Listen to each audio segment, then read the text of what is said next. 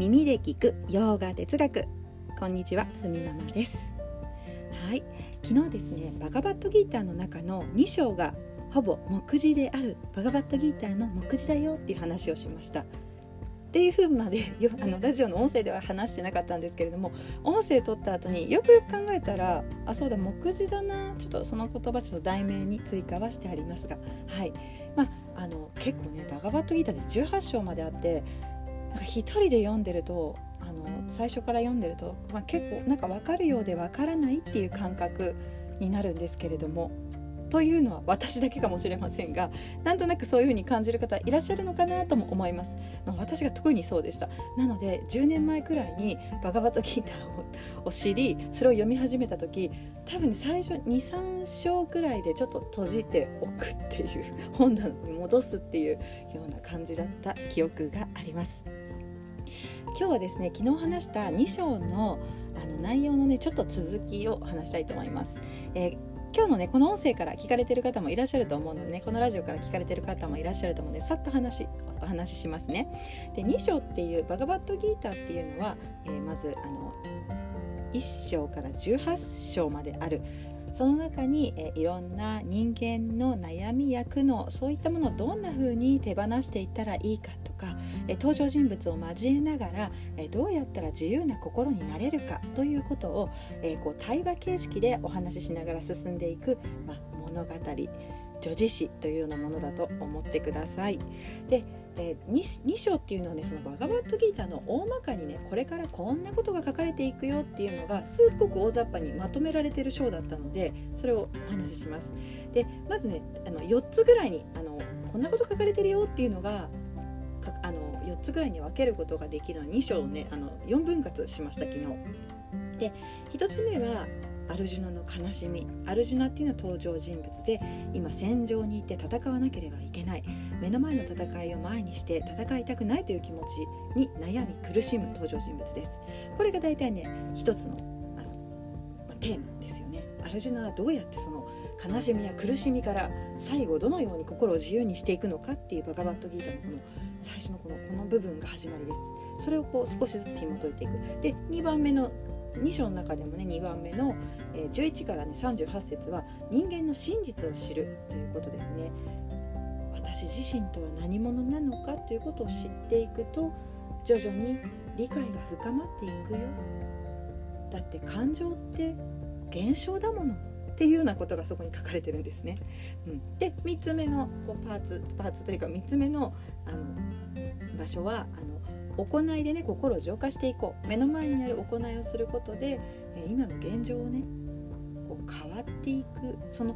結果がどうであれ変わっていくよっていうのを大体書かれてこれねカルマヨーガっていうテーマがあります。ギータの中にはそれが書かれてる。で最後はね、まあ、悟った人っていうことですよね。4番目は悟った人はどんなんかなっていうどんなになるのかな。心の制御は感情の制御ができるようになるとどういうふうになるのかどういうふうにしてそれが自由というふうに心の自由や自分自身の自由につながっていくのかっていうのを大体書いてある。まあこんなふうに2章を読むだけで実はバガバットギータってこんなことが大体書かれてるんだなっていうのが分かる章なんですよね。うん、で2章読んでいて、まあ、興味が出たらというかあもうちょっと話ちょっとね聞きたいなっていうところがあれば、まあ、それが3章だったら、まあ、カルマヨーガのことが書かれてたりしますし一番悟った人がねもう後半の方に 18, 18章のところにも書かれているのでそんな風に読み進めていくこともできます。うんで今風にね4つに分かれていて、えー、前回はねアルジュナの悲しみをしたんですよね。悲しみの話をしたとはいえこうやっぱり心境の変化があります。対話形式で進んでいくのでアルジュナの話を聞くクリシュナという登場人物がいます。はい。でアルジュナが戦いたくないという気持ちを持ちそこで葛藤しまた迷いだんだんね解決したいっていう気持ちに変わっていくんですよね。結局自分が悩んでいても周りの状況は変わらないんだ。では正しい答えを探していこうっていう気持ちになるんです。というところで2章に始まる入っていく部分でもあるんですが、まあ、2章では最初にアルジュナの悲しみの話葛藤の話があって今言った話があってで2章ではじゃあ私って何なんだろうっていうねこれを知る、まあ、人間の真実を知る、まあ、知識や知恵を知るっていうのがニャーナヨーガなんていうふうにも言われてますがこれはねちょっとあの片隅に置いとけばいいです。なんとなく聞いたことがあるかもしれないしへーっていう感じでいいと思います。では私とは何かっていうことをねヨガ哲学ではこんな風に言うんですよ。えー、心や、まあ、もちろん体や感情でもない。知識知恵の源っていうのが私。そうそれをアートマーやプルシャっていう風に呼んでいます、うん、サンスクリット語でね、まあ、本来の自分とはアートマーだっていうことですね。私たちの肉体は目に見えているけれども目に見えない本来の自分があるというふうに洋画哲学は言っています。うん、もうちょっとねそのアートマンやプルシャの話をもう少ししますね。この部分っていうのが本来の自分であり心や体感情でもない、うん、ただ見ている自分これは変化せず永遠だっていうふうに言われています。まあ、反対にね私たちの肉体っていうのは変化しますよね。生まれてからまた衰えてなくなるっていうふうにこう変化していきます。じゃあそのアートマンやプルシャっていうのはもう少しねこうイメージしやすいのかなと思うふうに例え話をしていきますね。ある景色思い浮かべてみてください。自分がね育ったそうですねあの家の前とかまたは懐かしい故郷のね風景でもいいかと思います。たまに行くとね風景って変わりますよね。何年後でもいい何ヶ月後でもいい。ちょっとう国道の近くっていうんですか？とこだとあれあそこにあの建物あったのにもうないなとかありますよね。でもその場所自体はずっと変わらずにある場所じゃないですか。あ建物は変わるけれどもその場所にあるものって変わらないですよね、うん、そういう感覚なんですね。ただその空間は存在し変化を見ている。でアートマっていうのは何も影響を受けない存在なんだというふうに洋画哲学では言われています。もう一つ例えますね。例えばね新しいテフロンのフライパン思い浮かべてみてください。どんな料理も作れます。フライパンの上で何でも作れますが洗えばさらっとなくなりますよね綺麗に。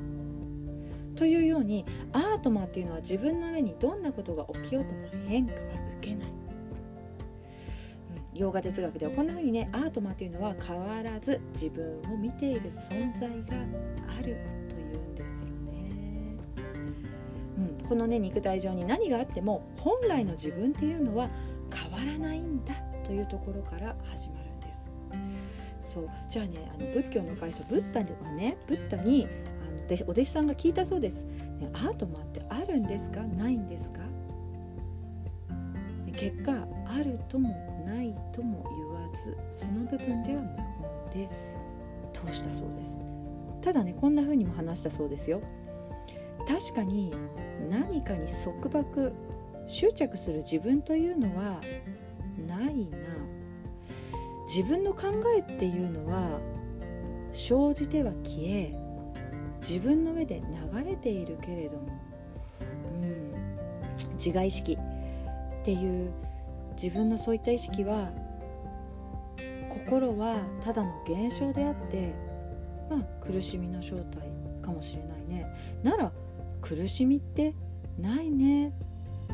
ていうふうに言ってるんです。ここがね、まあ、洋画哲学と一緒の考え方です。えー、心や体とかっていうのはただの現象に過ぎない。例えばねこう楽しい嬉しいとかまた悲しいとかちょっと怒ってる。それって感情ですよね。で変化します。それっていうのは自我意識、えー、変化するものですのでアートなんではないんですよね。もともと楽しい気持ちや嬉しい気持ちっていうのは、まあ、ベースではなく自分があっての変化する現象っていうふうに捉えてるんです。まあ、ここがね、えー、ヨガ哲学と一緒の考え方なのかなと思います。はい、では今日はですねちょっと2章のね人間の真実を知るニャーニャヨガにはアートマンというね考え方がヨガ哲学にはあるよっていうお話をしました。はい。ではまた次回はカルマヨガの話しようかなと思っています。はい。それでは今日はこんなところで。バイバーイ。